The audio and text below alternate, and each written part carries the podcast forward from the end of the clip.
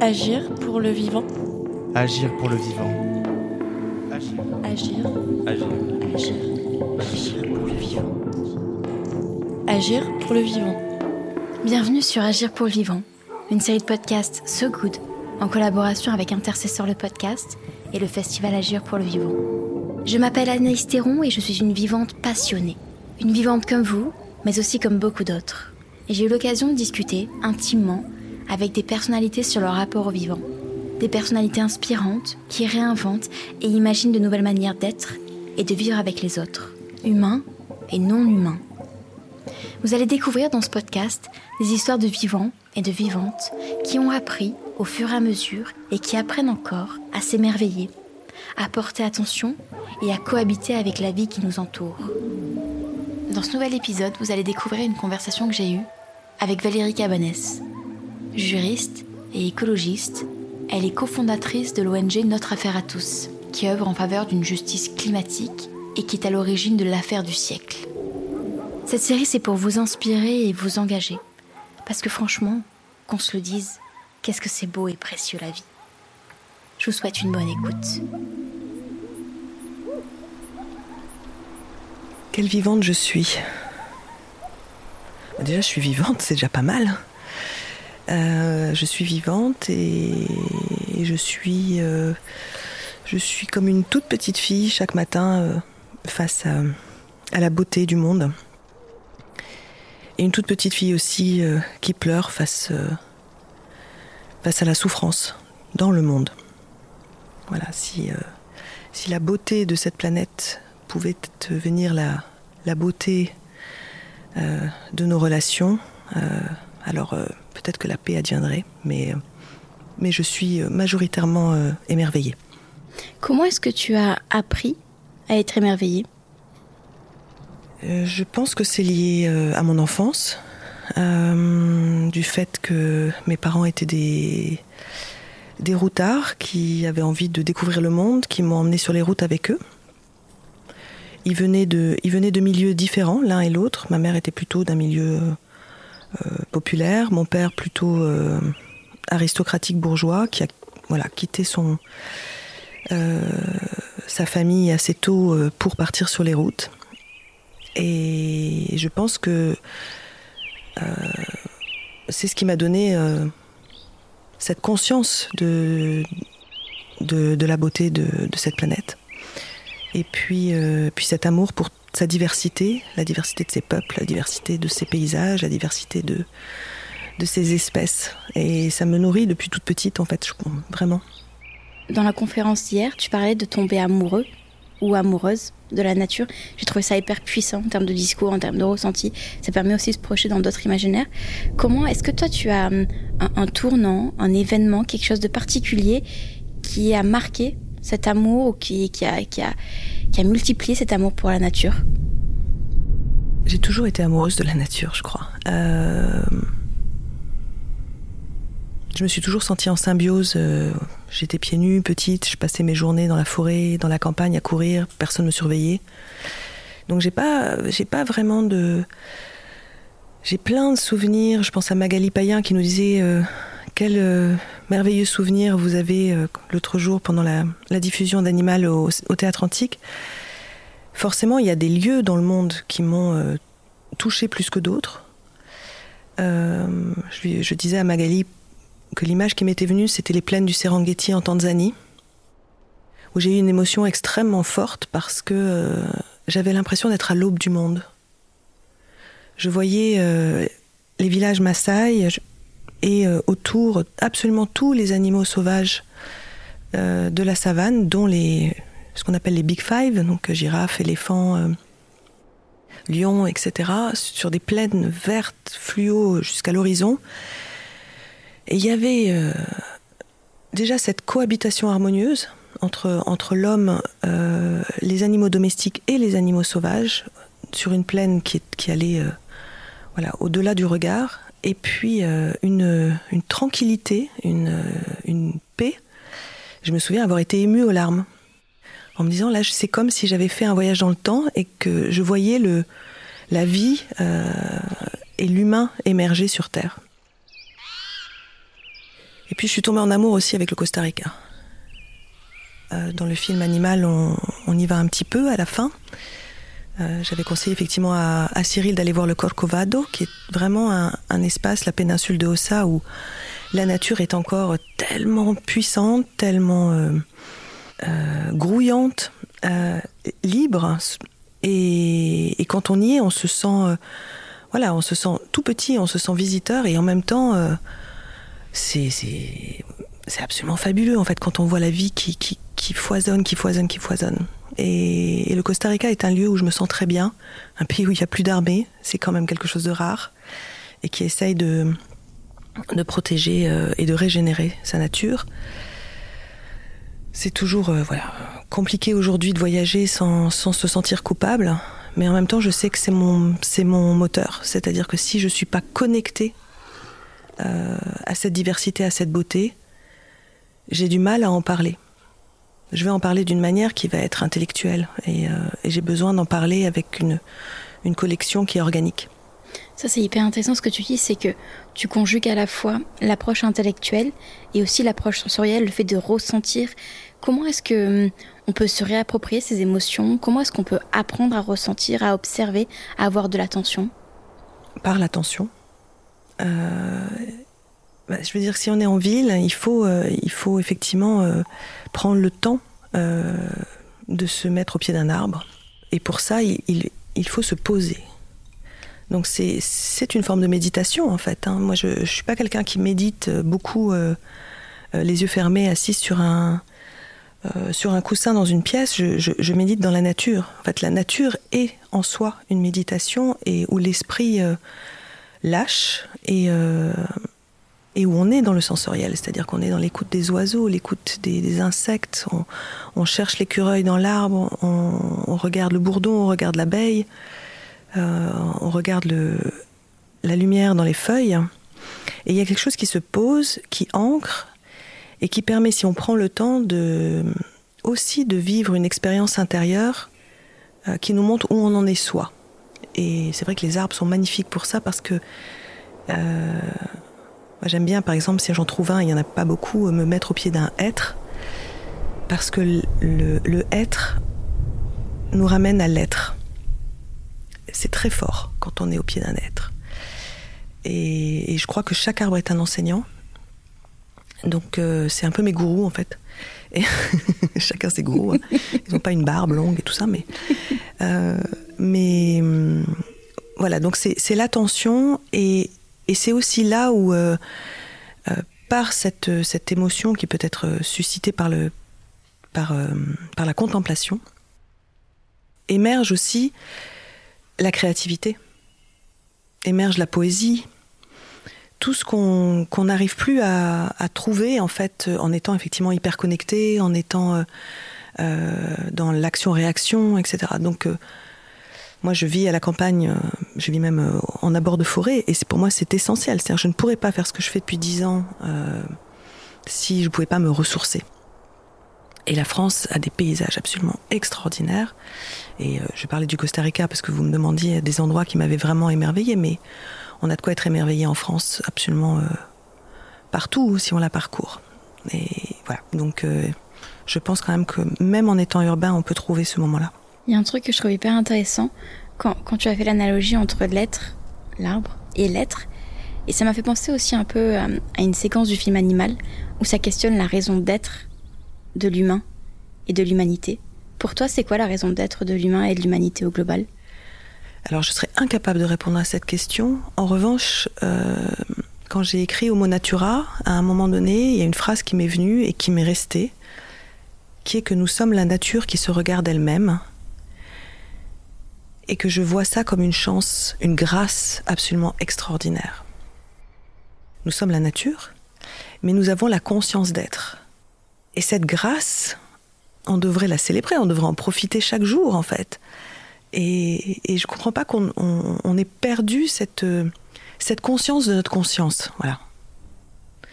Donc, euh, je dirais que la beauté du monde, elle s'exprime dans notre regard.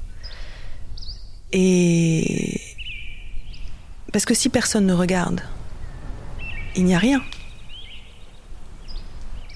Tout est illusion dans ces cas-là. Mais c'est notre regard qui, fait émerger cette beauté qui n'existe que par, notre regard. Donc, euh, oui, je dirais que le monde existe parce qu'on le regarde. Et donc, si on, est là pour quelque chose, c'est pour lui donner une réalité. Il y a un truc que je trouve hyper fort dans ce que tu dis, c'est que tu te sens vraiment vivante parmi les vivants. Et on a beaucoup aussi cette sensation aujourd'hui, en tout cas beaucoup de personnes ont l'impression de se sentir déconnectées. Tu sais, d'un côté, il y aurait les groupes des humains, des humaines, et d'un côté, les animaux, avec d'ailleurs un seul mot pour décrire tous les animaux. Comment est-ce que toi, tu te sens vivante parmi les vivantes, et, comment tu as hum, appris à ne pas faire cette distinction entre les vivants Là encore, en, étant dans la conscience, quand je suis dans un espace sauvage, un espace naturel, en étant dans la conscience que j'y suis et que j'en fais partie, euh, en fait, c'est plutôt l'inverse, c'est-à-dire que si je suis euh, dans une forêt ou si je suis face à un chevreuil, face à un renard, euh, j'ai toute l'impression là d'être vraiment dans la réalité. Une réalité qui me manque parce que parce qu'on a de moins en moins d'animaux, par exemple sauvages en France, et que donc c'est toujours euh, comme un cadeau quand on en croise un. Bon, moi j'ai de la chance, les chevreuils ils viennent euh, brouter directement dans, dans mon jardin, mais mais voilà, c'est, on, sent que c'est, c'est un cadeau, euh, à l'inverse de pays comme la Tanzanie ou, le Costa Rica dont je parlais tout à l'heure, où, où en fait il y en a partout. Il y a une proximité. voilà.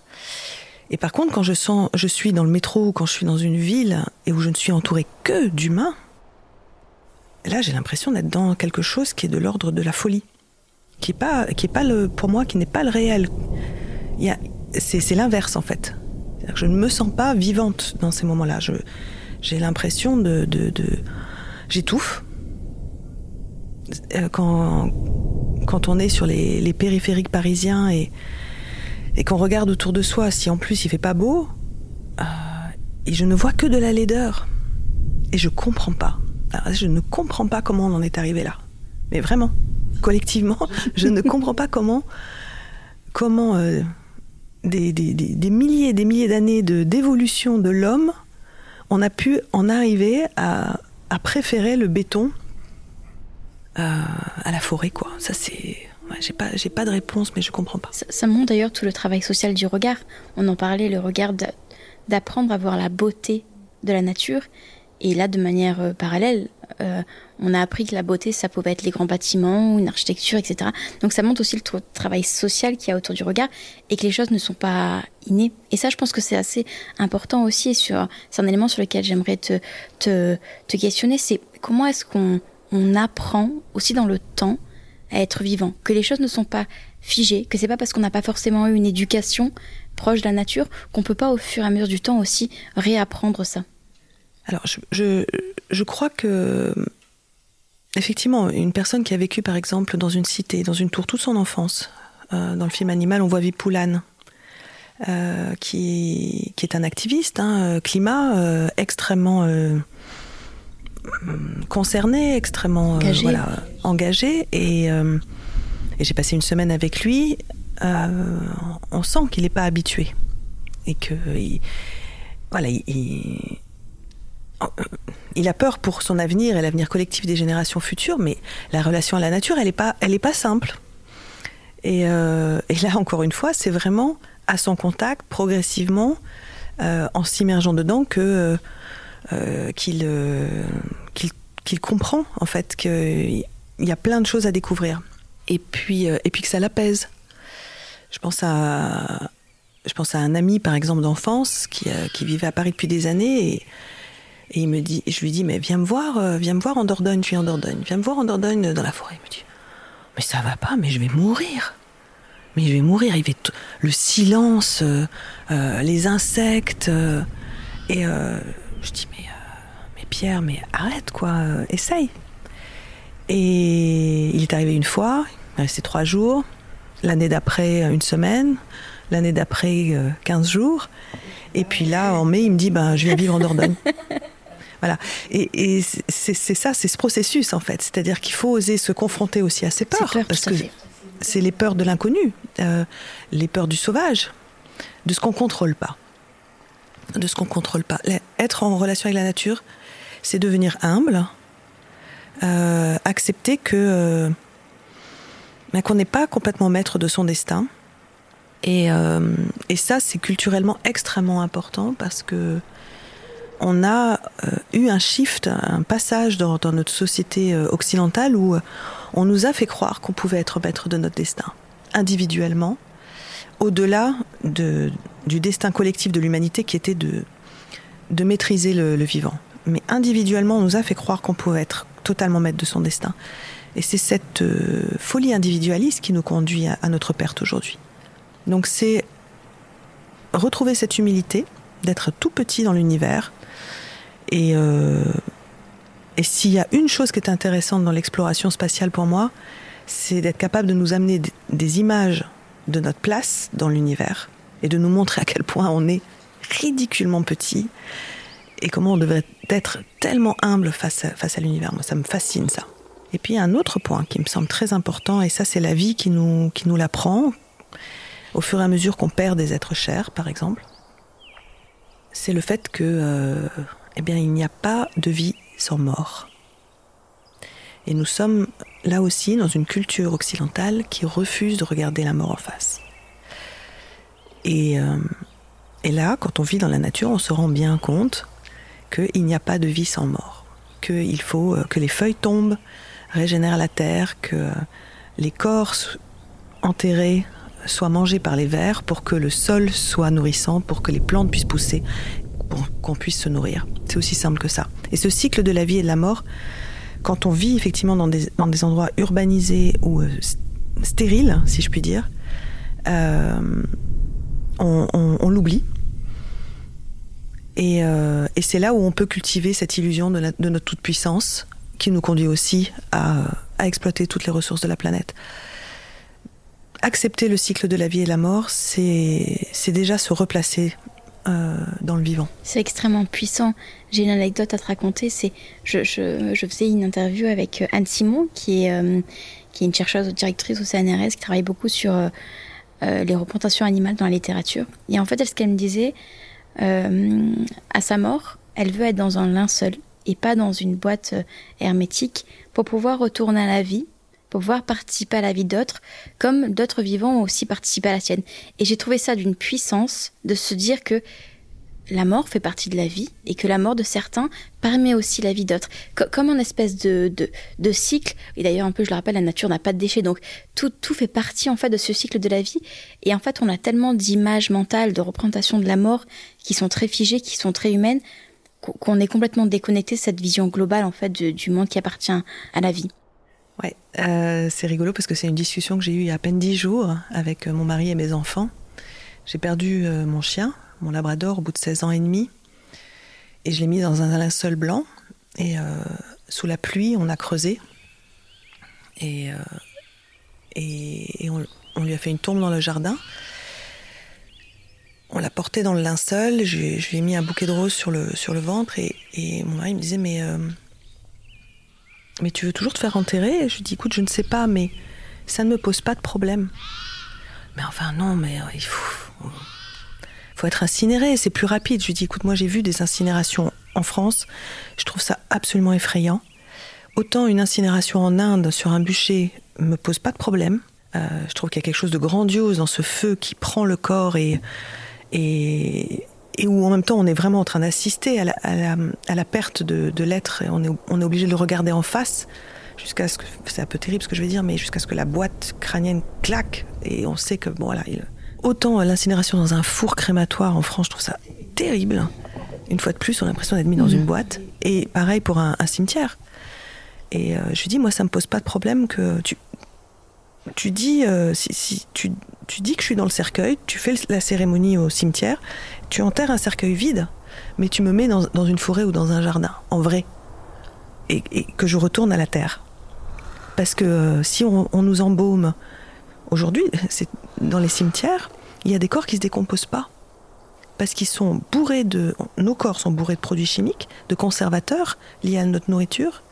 En plus, on embaume les corps. En plus, on les enferme dans des boîtes hermétiques. Et donc, alors là, pour le coup, c'est glauque, quoi.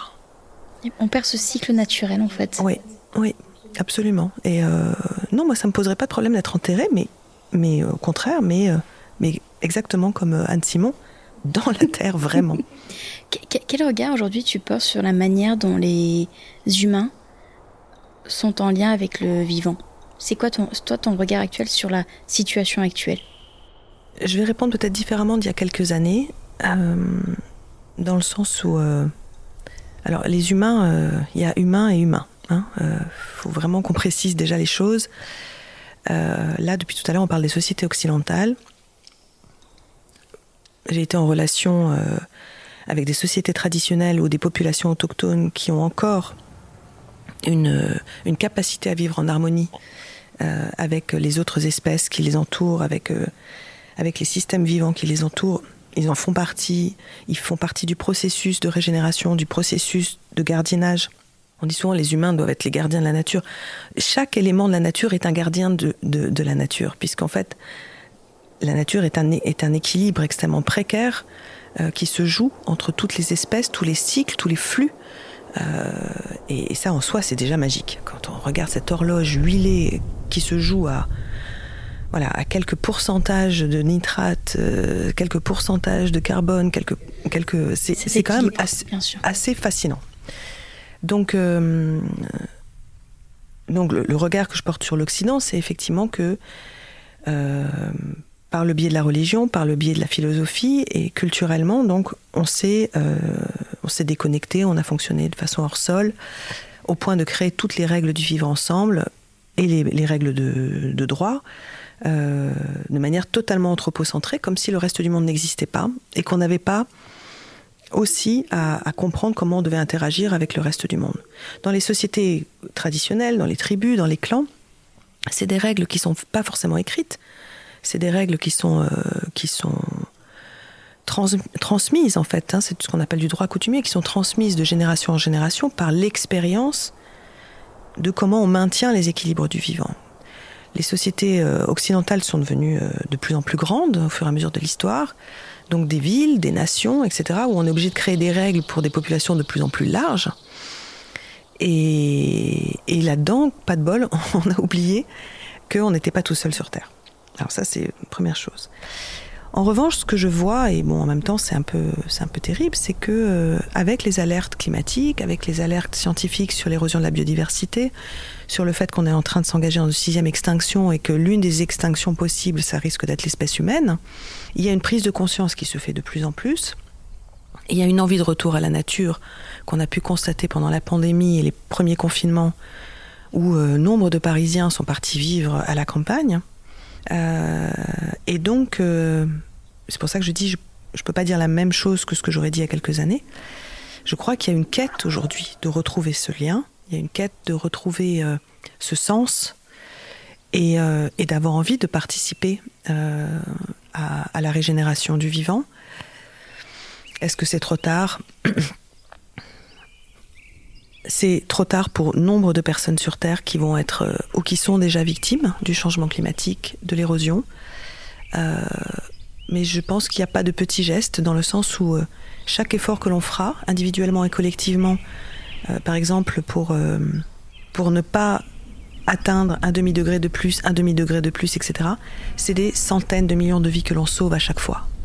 Et ça, ça, il faut en prendre conscience il y a euh, un tiers de l'humanité aujourd'hui qui est menacée par le changement climatique.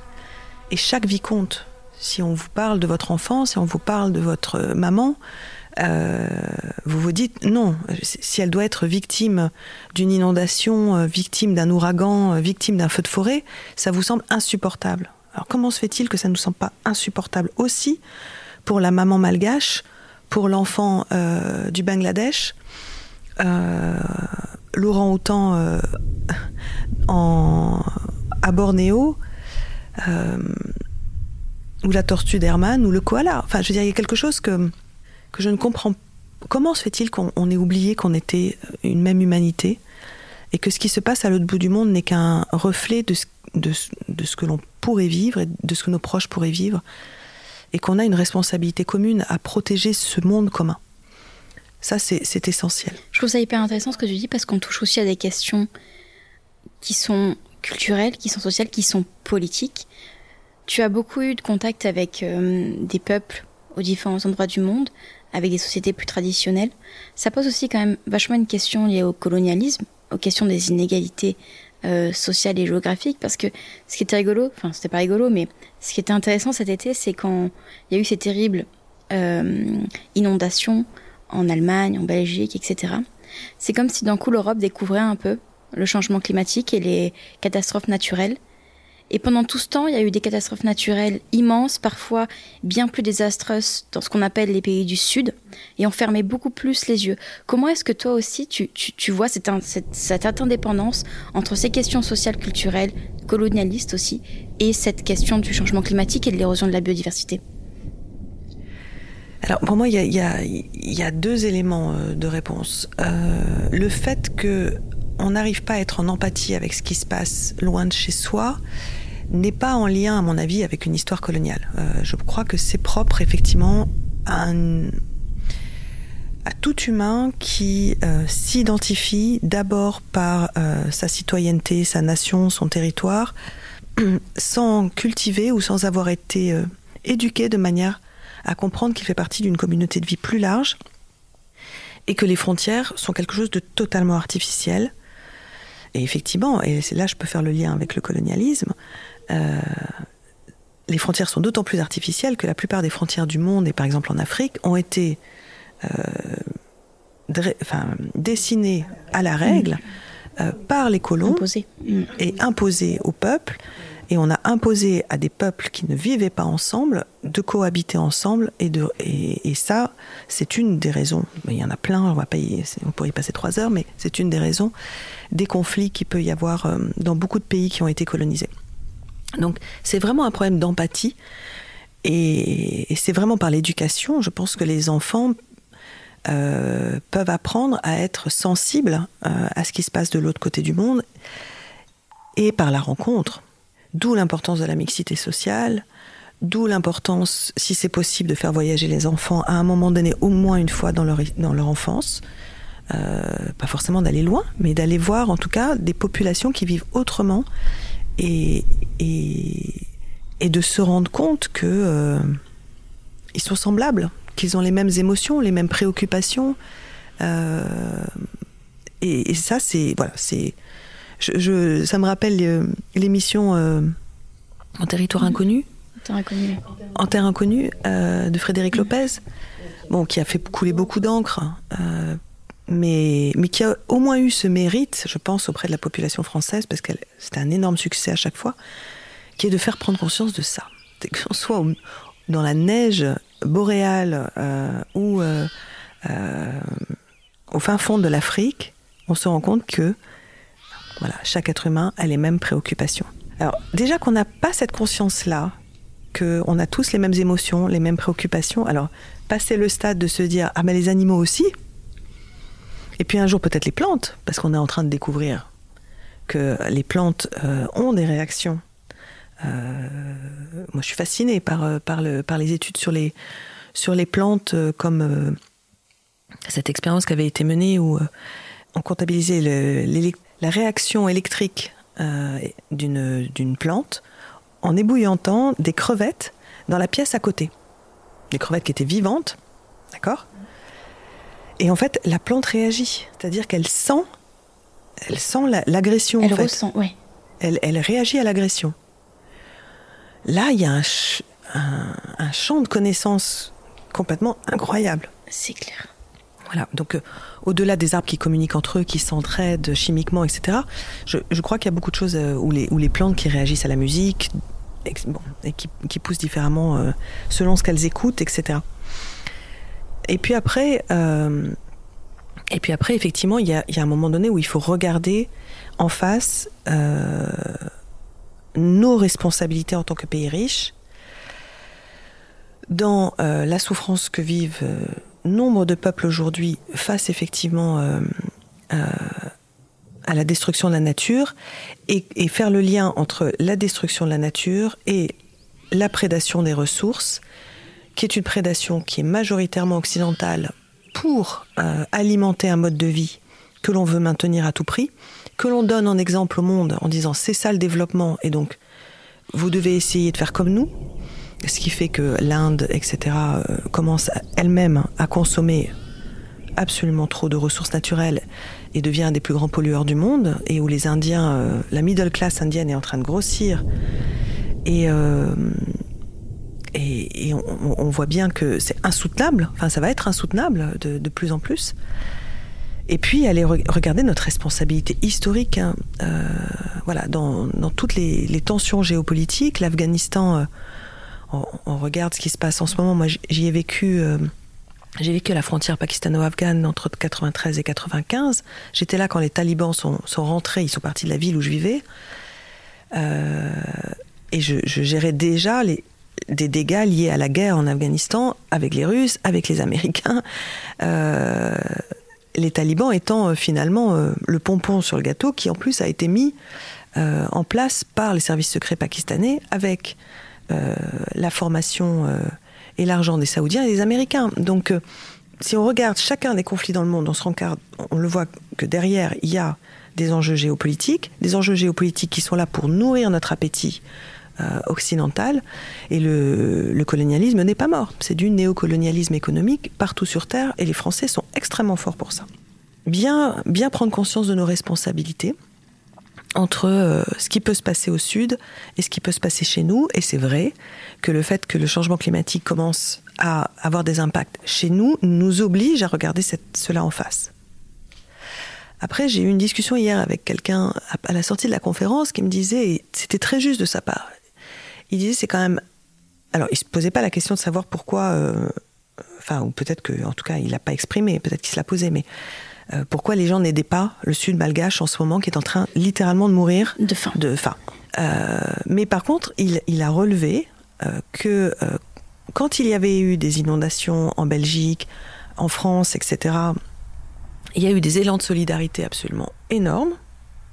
Mais quand il y a eu les feux dernièrement sur le, le plateau des morts, dans le Var, il n'y a pas eu d'élan de solidarité. Et il y a eu des centaines et des centaines d'hectares qui ont brûlé. Et il me dit pourquoi? Je dis vous voyez pas pourquoi? Il dit non, je comprends pas. Je comprends pas que une forêt brûle et tout le monde s'en fout et euh, une rivière déborde et, et, et, emporte des villages et là tout le monde réagit. Pourtant, ça reste deux catastrophes euh, climatiques. Je dis parce que dans une il y a des victimes humaines et dans l'autre il y en a pas. C'est exactement ça. Et le jour où euh, on pleurera la perte d'une forêt comme on pleurera la, la perte d'un être cher, alors peut-être qu'on aura avancé un petit peu. C'est exactement la discussion qu'on avait avec Cyril Dion hier. Je lui disais, euh, quand on parle des incendies, on parle toujours des vies humaines et très peu des vies animales. Je pense, et des vies végétales aussi, mais je pensais là, dans le Var, il y a eu beaucoup d'espèces de tortues qui sont mortes, oui. carbonisées. C'est déjà une espèce qui est en voie de disparition et qui est très menacée. Et je lui demandais quelle serait la, la communication. Qu'est-ce qu'est-ce que serait une communication de tous les de tous les vivants? Et, je sais que toi tu, tu travailles aussi beaucoup sur les récits et sur les imaginaires parce que c'est important aussi de pouvoir euh, entre guillemets sortir de l'entre-soi et de pouvoir aussi toucher euh, toucher d'autres. Pour toi, ça serait quoi une, une, société qui protège, qui respecte, qui cohabite avec tous les vivants? Alors effectivement, je, crois que pour euh, voilà, je le disais tout à l'heure, pour se pour se reconnecter au vivant, ben, il faut s'y immerger. Donc déjà, c'est la première étape. Et puis, euh, il faut qu'une émotion arrive. Il faut que le, cœur soit touché. Et donc, ok, je suis juriste, mais je défends effectivement l'idée qu'il faut reconnaître, par exemple, des droits à la nature et que la parole euh, représentée de, des éléments de la nature et le, leur intérêt, leur rôle écologique puisse être défendu, puisse être entendu euh, dans, euh, dans les négociations euh, humaines, dans les, délibérations pour les politiques publiques, etc. Et en même temps, on est en train de préparer un, un projet de film. Et je crois qu'on a besoin, effectivement, pour comprendre ce que je suis en train de dire, par exemple dans un film, que les écosystèmes que l'on va rencontrer, quelque part, entrent en communication avec nous, d'une manière ou d'une autre, dans une relation qui est, voilà, qui, qui, qui est organique et qui va provoquer justement la rencontre. Quelle est la situation actuelle? Quelles est les, quelles est les lacunes juridiques sur ces sujets-là actuellement? Et vers quoi est-ce qu'on peut tendre ou qu'est-ce qu'on peut espérer ou créer? Alors, ce qui est intéressant, c'est d'autant plus, euh, passionnant, c'est qu'en fait, c'est une expérience qui est déjà en train d'être menée dans d'autres pays du monde. Donc, on n'est pas en train d'inventer quelque chose. On voit déjà comment ça peut fonctionner. Simplement, donc, l'idée euh, aujourd'hui, c'est de d'abord comprendre ce que je disais tout à l'heure sur le fait que les règles du vivre ensemble que l'on a créées et qu'on a un peu imposées au monde entier euh, sont des règles qui se soucient de l'humain. Et moi, je suis juriste en droits humains et donc c'est très important mais qui ont oublié donc euh, de régler ces interactions avec le reste du monde et pas toujours selon une vision utilitariste. C'est-à-dire, il y a un droit de l'environnement et donc de la manière dont euh, euh, on doit protéger des espèces sauvages, dont on doit protéger des corridors écologiques, des forêts Natura 2000, etc. Mais tout le droit même de l'environnement, qui est un droit récent dans l'histoire de l'humanité, est un droit qui le fait en fonction des services que rend la nature à l'homme et qui n'adopte pas du tout une vision écosystémique, c'est-à-dire qui ne regarde pas, selon les lois biologiques réelles, les grands équilibres écologiques de la planète, euh, tous les tenants et les aboutissants et les conséquences de ce que l'on peut faire ou de ne peut pas faire, qu'on ne devrait plus faire euh, pour justement maintenir ces équilibres et respecter les limites euh, planétaires. Et donc une des solutions qui est proposée aujourd'hui, euh, et qui est inspirée de la cosmogonie aussi autochtone, sans que ce soit eux qui l'aient demandé, parce que pour eux c'est tellement une évidence mm. qu'ils n'ont jamais eu besoin ni de le dire ni de l'écrire, c'est de dire mais reconnaissons quand même que si nous sommes des sujets, nous humains de droit, euh, en tant qu'êtres être vivants, il y a des, êtres et des systèmes vivants qui nous préexistent.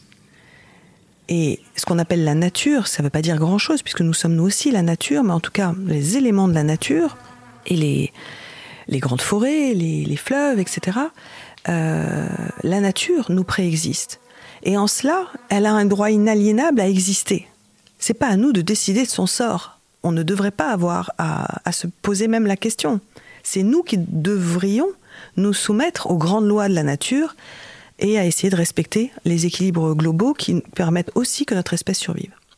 Donc reconnaître que chaque élément de la nature est un, lui aussi, sujet de droit, parce que ce sont des entités vivantes comme nous, et donc qui puisse défendre en justice, par exemple, euh, son droit à exister, son droit à se générer, régénérer, son droit à ne pas être pollué, à ne pas être contaminé, son droit à couler librement pour une rivière, et des droits qui sont spécifiques en fonction des rôles écologiques de chaque espèce et chaque système vivant. Les droits de poisson ne sont pas forcément les droits de forêt. Euh, et ce sont des droits qui sont inaliénables, qui sont intangibles, c'est-à-dire que ce n'est pas des droits assortis de devoirs et d'obligations. On n'a pas à demander à une forêt de jouer son rôle, euh, à un fleuve de ne pas inonder ou de ne pas noyer qui que ce soit. C'est, on n'est pas dans ce. Il y a plusieurs niveaux dans le de droits, même chez les humains. On a, on a des droits euh, civiques, sociaux. Euh, on doit voter, on doit payer ses impôts. En échange, on a une protection, euh, etc. Mais on, est sur, sur, sur, des, sur des droits qui sont assortis de, devoirs et d'obligations. Et puis on a des droits qui sont intangibles. le droit à la vie est un droit intangible, inaliénable, ce qu'on appelle un droit fondamental notre droit euh, normalement à la santé devrait l'être, notre droit euh, à un air pur devrait l'être, notre droit à une eau pure devrait l'être. Tous ces droits-là aujourd'hui, ils sont menacés, et ils sont menacés parce que les droits de la nature ne sont pas reconnus. Et ça ne choque personne qu'une entreprise soit un sujet de droit, que Total puisse aller défendre ses intérêts en justice face à un État, face à un citoyen. Euh, on trouve ça complètement normal et qu'une forêt qui est vivante, qui est réelle, qui est là, qui est tangible, euh, Total étant quelque chose de fictif, c'est une création, c'est une entité dite morale. Euh, ça, nous, ça, nous paraît surprenant. Ça paraît aux juristes conventionnels surprenant, voire même euh, dangereux, en disant oui, mais alors on va opposer les droits de la nature aux droits humains. Mais non. Là encore, c'est une vision qui est segmentée de la réalité. Et c'est le propre même du droit aujourd'hui, c'est qu'il est segmenté au lieu d'être écosystémique et donc concentrique et, euh, renverser l'échelle des normes. Euh, c'est vraiment ça. C'est revenir à, des normes qui soient euh, en accord, en harmonie avec les grandes lois biologiques et accepter ce que je disais tout à l'heure par rapport à, notre humilité, de retrouver notre juste place dans le vivant. Et, on a la connaissance en plus. On a la connaissance scientifique qui nous permet de savoir ce que l'on peut faire ou ne plus faire. Et donc on, se doit aujourd'hui, parce qu'on a cette connaissance scientifique, de respecter les limites écologiques de la planète, tout en protégeant les droits fondamentaux les plus essentiels de chacun des humains, et, euh, de ne plus tolérer cette impunité qu'ont euh, les grands pollueurs et les grands destructeurs. Ça me fait penser à, plein de choses en même temps, ce que tu me dis, mais notamment à deux éléments. En fait, ce qui est hyper intéressant, c'est comment est-ce que le droit s'est construit, où la nature est un support à l'humain, où en fait, on peut pas considérer que la nature a une existence pour elle-même, propre elle est uniquement vue par rapport à ce qu'elle peut apporter, en fait, à l'utilité qu'elle va apporter aux humains. Et je trouve que ça se voit encore plus, cette relation euh, humain-nature avec cette, notion d'opposition dans le sauvage. Je me rappelle d'une discussion où euh, quelqu'un me disait euh, Non, mais tu sais, un python domestique va avoir plus de droits, plus de protection qu'un python sauvage. Avec l'idée qu'en fait, les animaux, sauvages, vu qu'ils ne sont pas sous la domination, sous le prisme de l'humain, euh, c'est encore moins à protéger. Et ça, je trouve que ça, en dit beaucoup sur notre rapport au sauvage. Oui, oui, oui, absolument. Euh, d'ailleurs, le droit animal est en train d'évoluer par le biais, par le biais de, l'éthologie qui, euh, qui, qui, nous, qui nous a fait prendre conscience que, les animaux avaient une sensibilité, avaient une conscience, avaient des émotions, etc. Et en fait, même cette connaissance éthologique, elle est en train euh, de permettre de, mieux protéger le, chien ou le chat qui est chez soi euh, en tant qu'animal domestique et qui, de, qui, devient un sujet de droit, même dans le droit français, en tant qu'être sentient, qui est en train de s'étendre euh, aux animaux domestiques, mais que l'on, que l'on pour le coup, qu'on, utilise, qu'on mange. Et donc, ça devient intolérable de plus en plus dans la société l'idée qu'on puisse faire souffrir les animaux euh, avant de les manger. Et en fait, je suis d'accord avec toi, on voit bien euh, que cette protection, elle s'étend en fonction de la, de la promiscuité de nos relations avec eux. Et, quelque part, c'est comme si euh, cette promiscuité de ces animaux-là, c'est comme si on en était à un stade où on se disait, ok, nous, nous sommes les plus évolués sur Terre, nous sommes des êtres civilisés, et on commence à vous accepter dans notre dans notre club privé. On vous accepte dans notre club privé. Mais euh, les autres, là, c'est des sauvages. Et on fait la même chose avec les peuples. Hein. Mm, tout à fait. On fait la même chose avec les peuples. C'est-à-dire que un, peuple autochtone qui a réussi à continuer à vivre selon euh, ses modes de vie traditionnels au fin fond euh, d'une forêt primaire du Congo ou d'Amazonie, quand le chef Kayapo Raoni arrive avec ses plumes et son, et son plateau labial à Paris, euh, bah, c'est l'Indien dans la ville, quoi. Hein. Euh, et, et, les gens sont surpris et rient et le regardent comme mm. un. Euh, je vois bien, il y a des gens qui ont du respect, mais il y a des gens qui, qui le regardent encore comme, comme on regardait en, en 1904 les, les, les, esclaves qui étaient mis dans des, dans des cages à l'exposition universelle à. Paris. Comme, si, comme, comme aujourd'hui on le fait avec les gorilles et les chimpanzés. Et, ça montre vraiment à quel point, mais on est but de nous-mêmes. Un but de nous-mêmes. Non, si on reconnaît les animaux sujets de droit, alors on les reconnaît tous. Si on reconnaît euh, que l'arbre dans son jardin, euh, comme ça se fait dans certains, certains pays, est un être remarquable, vénérable, euh, alors on doit reconnaître que toutes les forêts sont remarquables et vénérables. Et, si on regarde la, mare dans notre propriété comme étant, c'est pareil en fait, comme étant ayant plus de valeur que, que la rivière sauvage qui est pas très loin de chez soi. C'est-à-dire qu'en fait, on projette euh, notre, notre propre euh, orgueil, notre propre euh, amour de soi-même sur ce qui nous appartient. Mm. Et, et ça, c'est c'est très très ambigu. Très très ambigu. Je suis en train de, de, le, de le, réaliser en le disant. Hein. J'y avais jamais ré, vraiment réfléchi, mais je trouve ça quand même assez fascinant et, et ça revient à ce qu'on disait sur l'empathie et sur le fait que bah, on va pleurer un proche beaucoup plus qu'on va pleurer une mort belge dans une inondation, mais on va pleurer une mort belge dans une inondation beaucoup plus qu'on va pleurer la mort d'un malgache. Et, et, et, et, là, il y a vraiment un, une question fondamentale euh, et qui passe par l'éducation voilà, qui est de. On fait la boucle, hein, de se retrouver au sein des êtres vivants, sur une même planète. Et les histoires de territoires, de nations et de frontières sont tellement dérisoires par rapport à cette, euh, à cette alchimie extraordinaire dans laquelle on participe. J'appelle ça une. Nous sommes chaque, chaque note d'une grande symphonie, en fait. Et si on joue une fausse note, la symphonie est, est, est, est inaudible. Je trouve que l'exemple, il est hyper puissant parce que tu dis que le droit est une fiction, alors que pour beaucoup, il y a un peu le sentiment d'être désabusé par le droit, d'être euh, déconnecté, d'avoir l'impression qu que c'est une sphère dans laquelle les citoyens et les citoyennes sont extrêmement loin, qui peuvent pas vraiment avoir de prise. Comment est-ce que pour toi, on peut se réapproprier le droit et prendre conscience et prendre action aussi que les citoyens et citoyennes peuvent avoir une main dessus? Alors, effectivement, je, dis souvent le droit est, euh, est un reflet de notre niveau de conscience à un moment donné et, et donc euh, il est voué à évoluer en fonction des, des valeurs euh, que l'on porte euh, collectivement et individuellement au fur et à mesure de, l'évolution du temps. Ce qui veut dire que si euh, les citoyens commencent par exemple à prendre conscience que pour mieux protéger la nature et mieux se protéger eux-mêmes, il faut reconnaître la nature sujet de droit.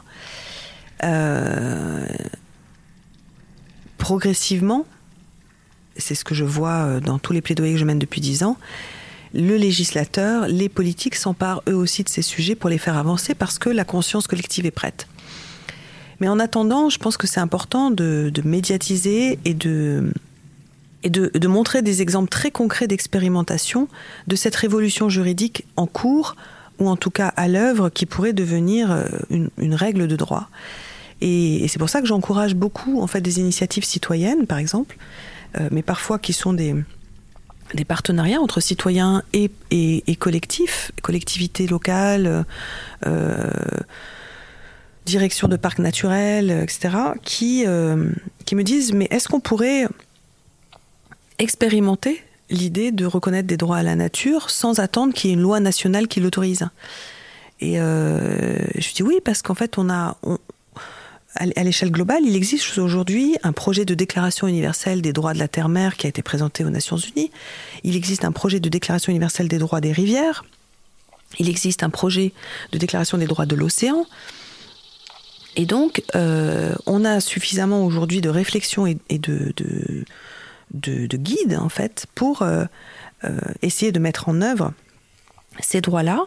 Et puis ensuite, il y a une expérimentation à faire qui est plus de l'ordre du Parlement.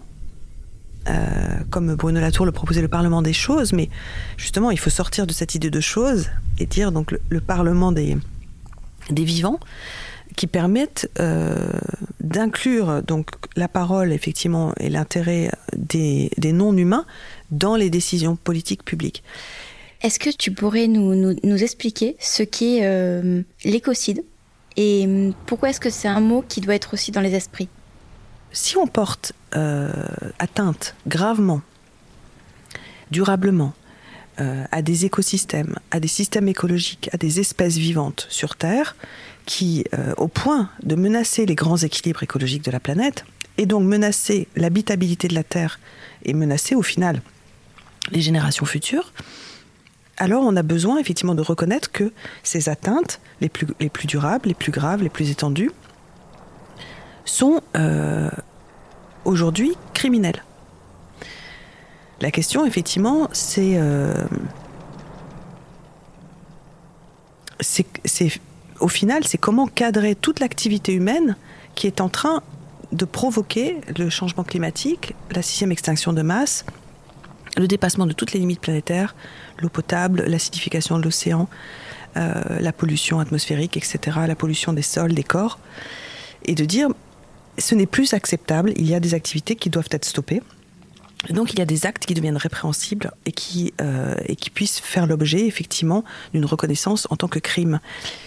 Et, euh, et ce crime international grave n'existe pas encore dans le droit. On a reconnu en 98 avec le statut de Rome qui fonde la Cour pénale internationale euh, des grands crimes internationaux, le crime contre l'humanité, le crime de guerre, le crime de génocide, le crime d'agression. Mais une fois de plus, on a créé un droit pénal international qui dit ça, ce n'est plus acceptable, qui concerne que les humains. Et donc, depuis des décennies, des juristes, hein, dont je fais partie, essayent de faire comprendre que là aussi, à ce niveau-là, il faut qu'on adopte une vision écosystémique et qu'on comprenne que on ne peut pas séparer l'humain de la nature et que si on est en train de détruire les écosystèmes du monde, euh, c'est aussi grave, voire plus grave même qu'un crime de génocide, parce que c'est pas tant euh, une population dans un pays qui, qui, qui est tuée, c'est l'ensemble des espèces sur Terre qui est en train de disparaître, donc peut-être l'espèce humaine. Donc on fait une proposition, effectivement, de définition euh, du crime d'écocide, qui veut dire en fait étymologiquement détruire notre maison commune, euh, et qui pour nous euh, est, très clairement un crime contre la paix et la sécurité humaine, qui sont les caractéristiques des grands crimes internationaux de la Cour pénale internationale, saisis par la Cour pénale internationale. Voilà. Et donc, en France, a été voté dans la loi climat et résilience le délit d'écocide au lieu d'un crime, euh, en utilisant le terme d'écocide pour faire plaisir aux, citoyens de la Convention climat, mais en se ridiculisant totalement face, à face au monde entier, mm. parce que parler de délit d'écocide, c'est parler comme d'un délit de génocide, comme si c'était... Anodin anodin ou pas. On peut pas dire anodin parce que c'est quand même du droit pénal, mais en tout cas, euh, ça, cette ligne rouge et cette ligne morale, euh, on l'abaisse à quelque chose qui, euh, qui est en fait un, une, un rétropédalage mmh. dans l'évolution de, de, la conscience et de ce qui est acceptable et pas. Donc c'est c'est un petit peu la honte pour la France en ce moment.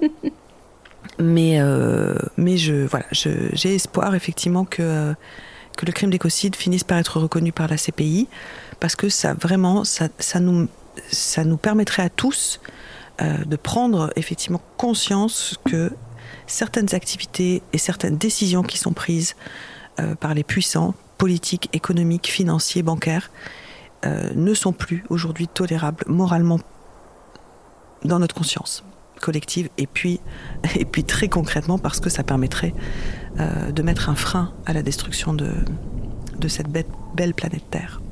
On arrive à la fin de ce, podcast. J'aimerais pouvoir laisser aux gens quelque chose d'actionnable, de, quelque chose qu'ils peuvent garder en eux. Tu as dit quelque chose qui était hyper puissant. C'était qu'on était en train d'arriver dans un nouveau récit où on passe de l'activisme, du militantisme à un récit d'amour de solidarité, d'entraide. Qu'est-ce que ça veut dire? Peut-être parce que euh, justement on est, euh, on est en train d'être touché directement euh, dans notre chair par, par les catastrophes climatiques, par, par ces feux qui nous effraient. On est en train effectivement de basculer d'une compréhension de ce qui se passe qui est une compréhension qui était au départ intellectuelle, qui était euh, mentale, et donc pour beaucoup était encore quelque chose de, très, très lointain et qui ne les concernait pas.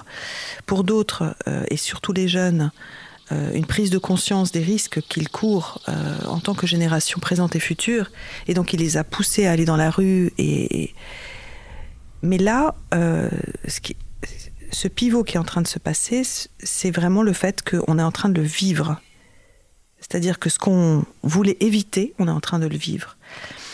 Et donc, euh, ça va s'exprimer sans doute de plusieurs manières. Ça peut s'exprimer par, euh, euh, par un, militantisme qui devienne plus violent, parce que nourri de colère, nourri de sentiments d'injustice, de ne pas être entendu, de ne pas être protégé. Et c'est compréhensible. Ce que je dis souvent, c'est que ce qui se passe aujourd'hui partout dans le monde est le symptôme d'une civilisation d'une violence inouïe. Et je ne crois pas que la violence est la réponse à la violence. Ça, on ne peut pas sortir d'une spirale de violence par la violence.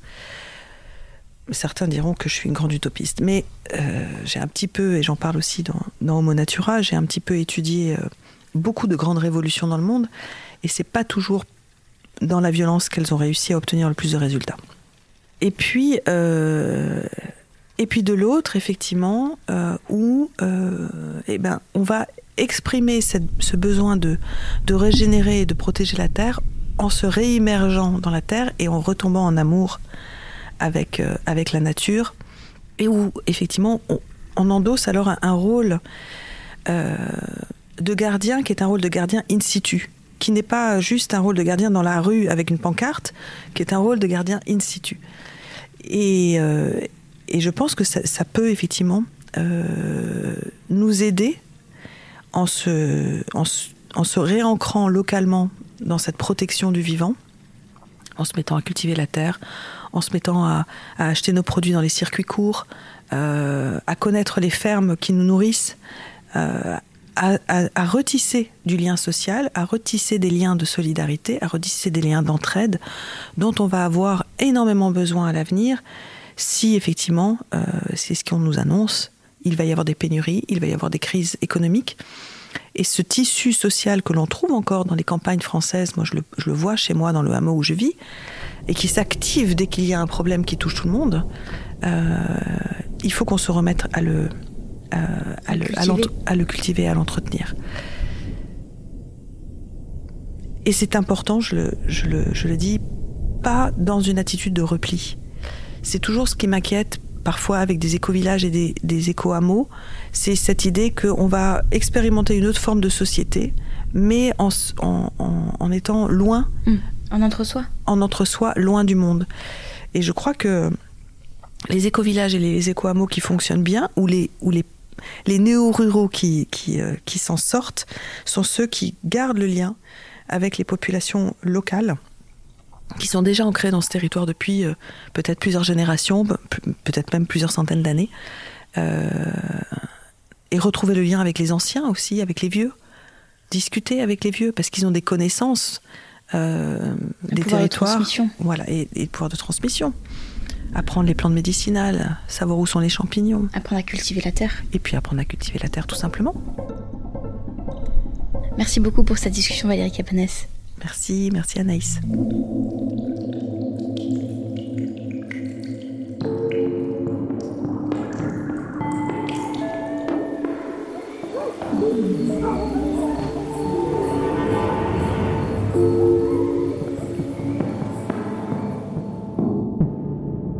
Agir pour le vivant.